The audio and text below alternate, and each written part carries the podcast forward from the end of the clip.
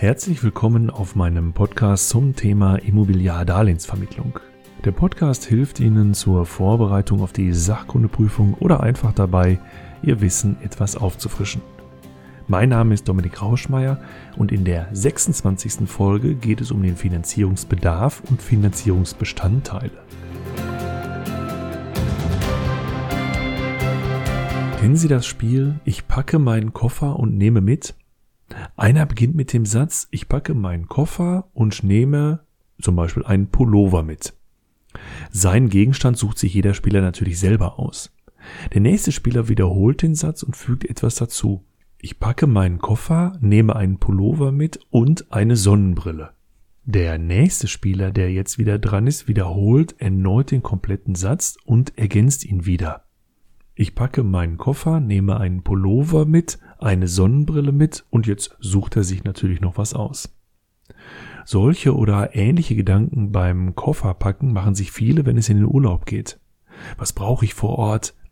Wissen Sie noch, wo Sie Ihr letzter Urlaub hingeführt hat? Hatten Sie alles dabei? Hatten Sie alles in Ihrem Koffer oder fehlten wichtige Dinge? Damit bei der Finanzierung alles im Koffer ist, müssen wir uns auch vorher fragen, was wir unbedingt brauchen, wer also wie viel Geld von uns haben will und woher dieses Geld kommt. Zunächst einmal ist natürlich die Frage zu beantworten, welchen Finanzierungsbedarf habe ich überhaupt? Welche Kosten fallen überhaupt an? Das ist im ersten Schritt relativ einfach. Zunächst mal, wenn ich mir ein Bestandsobjekt kaufe, der Kaufpreis. Kaufpreis für Grundstück und Kaufpreis für das Objekt selbst.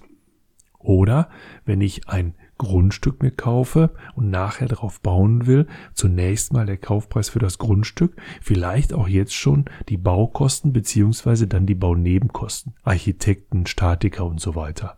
Bei einem Objekt, was bereits steht, könnten möglicherweise noch Umbau- oder Sanierungskosten anfallen. Oder ich will modernisieren, eine neue Heizungsanlage rein, neue elektronische Leitung oder neue Fenster und Türen.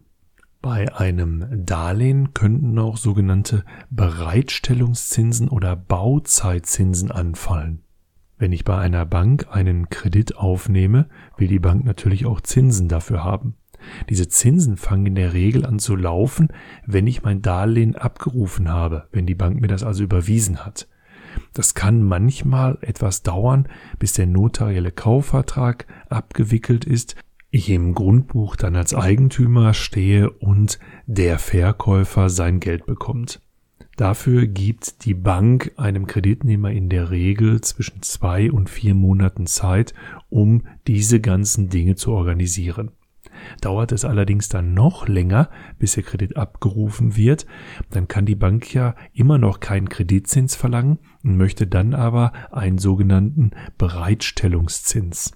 Wenn ein Haus gebaut wird, dann ist es ja in der Regel so, dass die einzelnen Bauleistungen nach und nach gezahlt werden. Das heißt, die Summe, die ich zu zahlen habe, erfolgt nicht in einem Rutsch, sondern in mehreren verschiedenen Tranchen.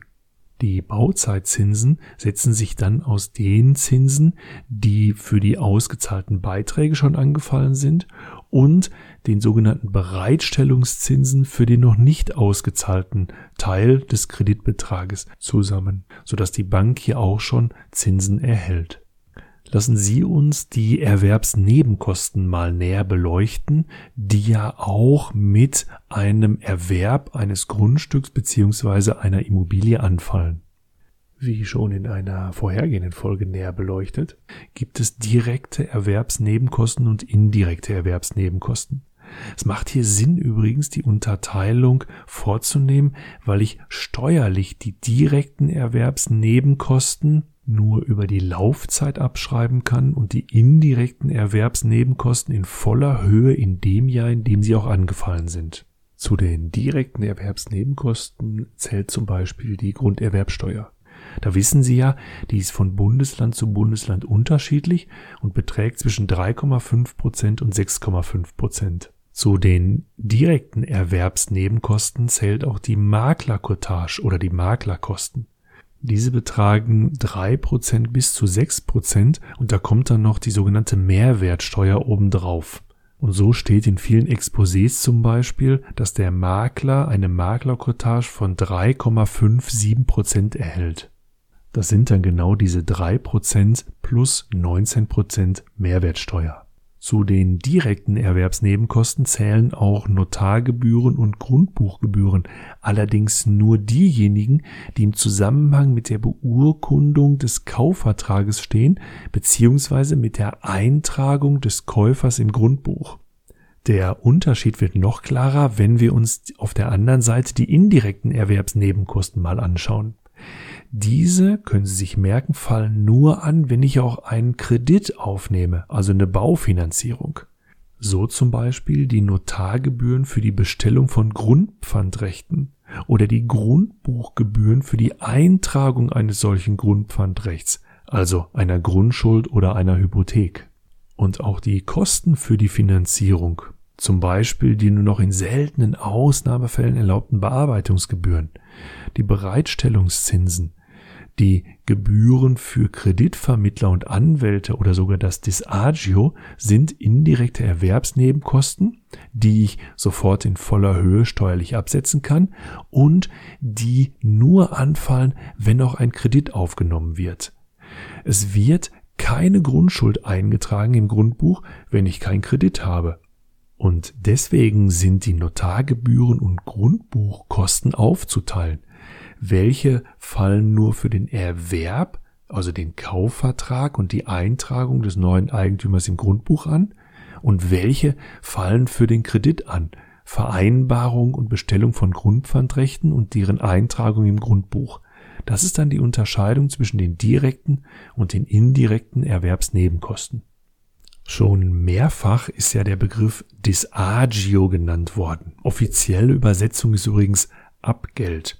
Ich nenne das gerne Zinsvorauszahlung, weil es für die steuerliche Betrachtung dann einfacher wird. Zinsen kann ich ja innerhalb der Einkunftsart Vermietung und Verpachtung als Werbungskosten steuerlich geltend machen. Zum anderen, weil durch diese Bezeichnung die Idee, die dahinter steckt, deutlich zum Vorschein tritt.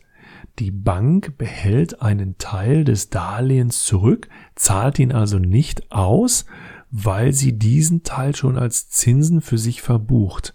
Was auf der anderen Seite für den Darlehensnehmer, den Kreditnehmer also den Vorteil hat, dass während der restlichen Laufzeit des Darlehens der Nominalzins oder auch Sollzins, wie er genannt wird, der Zins, mit dem wir beim Annuitätendarlehen, Tilgungsdarlehen und Zinszahlungsdarlehen gerechnet haben, der wird in dieser Zeit dann niedriger. Das würde dann zum Beispiel so aussehen in einem Kreditvertrag, dass dort vereinbart ist, eine gewisse Kreditsumme, nehmen wir einfach mal 200.000 Euro, und dann würde möglicherweise 5% des Agio vereinbart worden sein. Das bedeutet, ich bekomme nur 190.000 Euro ausgezahlt, die Bank behält also 5% von 200.000, 10.000 Euro also als Zinsvorauszahlung bei sich. Das bedeutet auch, dass ich während der Laufzeit, wenn man zwei Darlehen einmal mit und einmal ohne Disagio gegeneinander halten würde, ich während der Laufzeit bei dem Darlehen mit Disagio immer noch einen niedrigeren Zins hätte. Aber Achtung, der niedrigere Zins wird trotzdem auf den Kreditbetrag berechnet, also in unserem Beispiel auf die 200.000 Euro und nicht nur auf die 190.000, die ich erhalten habe. Das bedeutet übrigens auf der anderen Seite auch, bei einem Disagio muss ich ganz genau gucken, wie viel Geld brauche ich eigentlich. Wenn ich nämlich für die Finanzierung genau die 200.000 Euro brauche, ist mir mit einem Disagio natürlich nicht geholfen, weil mir die Bank am Ende des Tages nur 190.000 Euro auszahlt. Da muss ich also dann genau rechnen, wie viel Geld benötige ich eigentlich, auch wenn ich ein Disagio mit einer Bank vereinbare. Ein solches Disagio ist eigentlich eine ganz gute Idee, wird nur in Zeiten von sehr niedrigen Zinsen fast grundsätzlich nicht mehr angeboten, weil die Zinsen ja eh schon günstig sind. Es gab mal Zeiten, wo eine Baufinanzierung 8, 9, 10 Prozent gekostet hat. Und da war natürlich das Disagio dann ein sinnvoller Bestandteil. In den Zeiten, in denen eine Baufinanzierung ein und zwei Prozent kostet, bietet es fast keine Bank mehr an. Und damit haben wir im Grunde genommen unseren Finanzierungsbedarf zusammen.